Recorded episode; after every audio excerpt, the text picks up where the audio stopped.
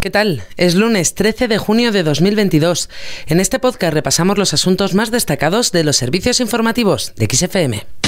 XFM Noticias con Carmen Desmonts. Hoy se han dado a conocer los resultados del último barómetro del CIS correspondientes al mes de mayo. Así, el Centro de Investigaciones Sociológicas augura que aumenta la ventaja del PSOE sobre el Partido Popular.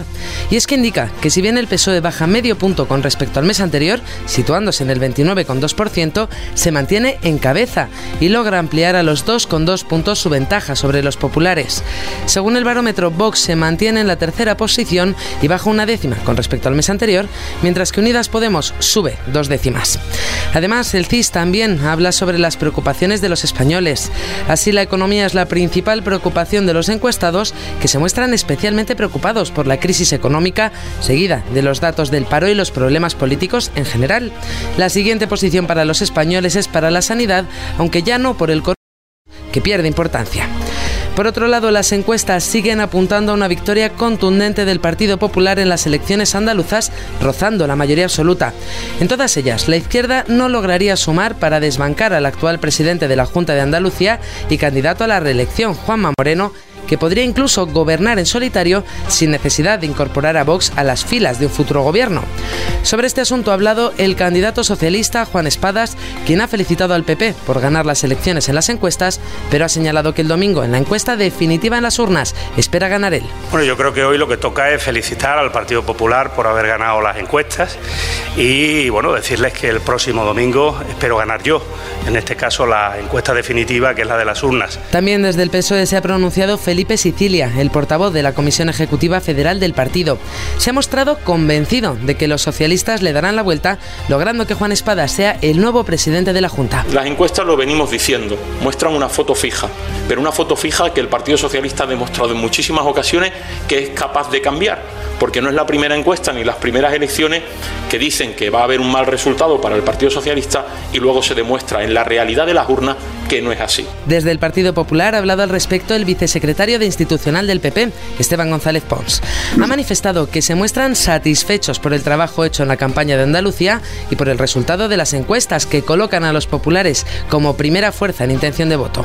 Nos mostramos satisfechos con el trabajo hecho en esta campaña. Creemos que el trabajo que se va a hacer en las próximas jornadas eh, va a seguir la misma tónica. Este no es el único asunto sobre el que ha hablado hoy González Pons. Así, ha sido el encargado de anunciar que el PP retirará el recurso que pide absolver a Bárcenas. El Partido Popular no va a recurrir, por tanto, la sentencia por la financiación en B de la reforma de su sede. Pons ha explicado que el recurso se redactó en noviembre, es decir, antes de que Alberto Núñez Fijo sustituyese a Casado, por lo que el nuevo líder del Partido Popular desconocía este recurso. No lo conocíamos y al conocerlo no lo compartimos. Por lo tanto, el Comité de Dirección ha decidido que ese recurso se retira hoy mismo. Además, el vicesecretario de Institucional del PP también ha adelantado que antes de que transcurra un mes, el Partido Popular enviará una propuesta al Gobierno con reformas y la regeneración del Poder Judicial como condición para pactar la renovación del Consejo General del Poder Judicial. Esteban González Pons ha asegurado que la formación quiere así poner fin a la actual situación de bloqueo tras tres años y medio con el Gobierno de los jueces caducado. Desde que transcurra un mes, el Partido Popular remitirá al Gobierno una propuesta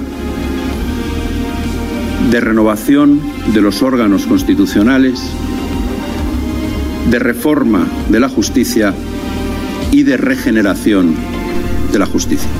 Dejamos este asunto. El ministro de Presidencia, Félix Bolaños, se ha reunido con el Papa Francisco. Tras este encuentro, Bolaños ha asegurado que el gobierno de coalición entre PSOE y Unidas Podemos comparte los mismos valores que el Papa. Así, el ministro ha destacado el diálogo y la solidaridad y ha asegurado que la figura del Papa trasciende de ideologías. Bolaños también ha hablado de las relaciones entre España y Argelia. El ministro ha asegurado que el Gobierno y la Unión Europea trabajan para restablecer cuanto antes las relaciones entre los dos países. Bolaños ha remarcado que tanto desde España como desde Bruselas se está trabajando para recuperar la sintonía con un país con el que ha dicho nos une muchas cosas. Lo que deseamos es que cuanto antes se restablezca la normalidad en las relaciones diplomáticas eh, entre España y Argelia, que se continúe con el Tratado de Amistad y buena, y buena vecindad y desde luego el Gobierno de España y desde luego las instituciones europeas lo que van a hacer es trabajar continuamente para que cuanto antes se restablezcan las, las relaciones que son comerciales, que son económicas, que son culturales, que son de todo tipo con Argelia. Sobre este asunto, el PP ha solicitado las comparecencias de la vicepresidenta tercera del Gobierno, Teresa Rivera, y la ministra de Industria, Comercio y Turismo, Reyes Maroto, en el Congreso.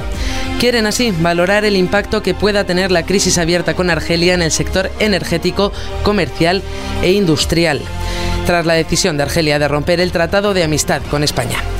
Más cosas, el presidente del gobierno, Pedro Sánchez, ha reafirmado que España está plenamente comprometida con la seguridad en el flanco este de la OTAN. En una reunión con el presidente de Letonia, Sánchez ha recordado que España acaba de reforzar con 100 efectivos más el contingente de más de 500 militares españoles que operan en Letonia. Por otro lado, mucha atención a aquellos que quieran salir de viaje a finales de junio o los primeros días de julio, porque los tripulantes de cabina de Ryanair han convocado seis jornadas de huelga entre el 24 de junio y el 2 de julio. Y es que dicen, esta es la única compañía internacional en España sin convenio colectivo. Y terminamos felicitando un cumpleaños. Bailando, me paso el día bailando. Escuchamos a María Olvido Gara Jova, más conocida como Alaska. Y es que la cantante hispano-mexicana cumple hoy 59 años. Es más que conocida en España, donde ha conseguido muchos números uno a través de canciones como esta que escuchamos, Bailando. Alaska es un icono de los años 80 hasta el punto que se ha convertido en la representante de la explosión musical y cultural de la movida madrileña.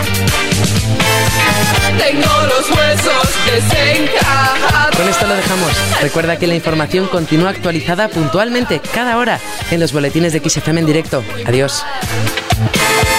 Pero una gran vida social.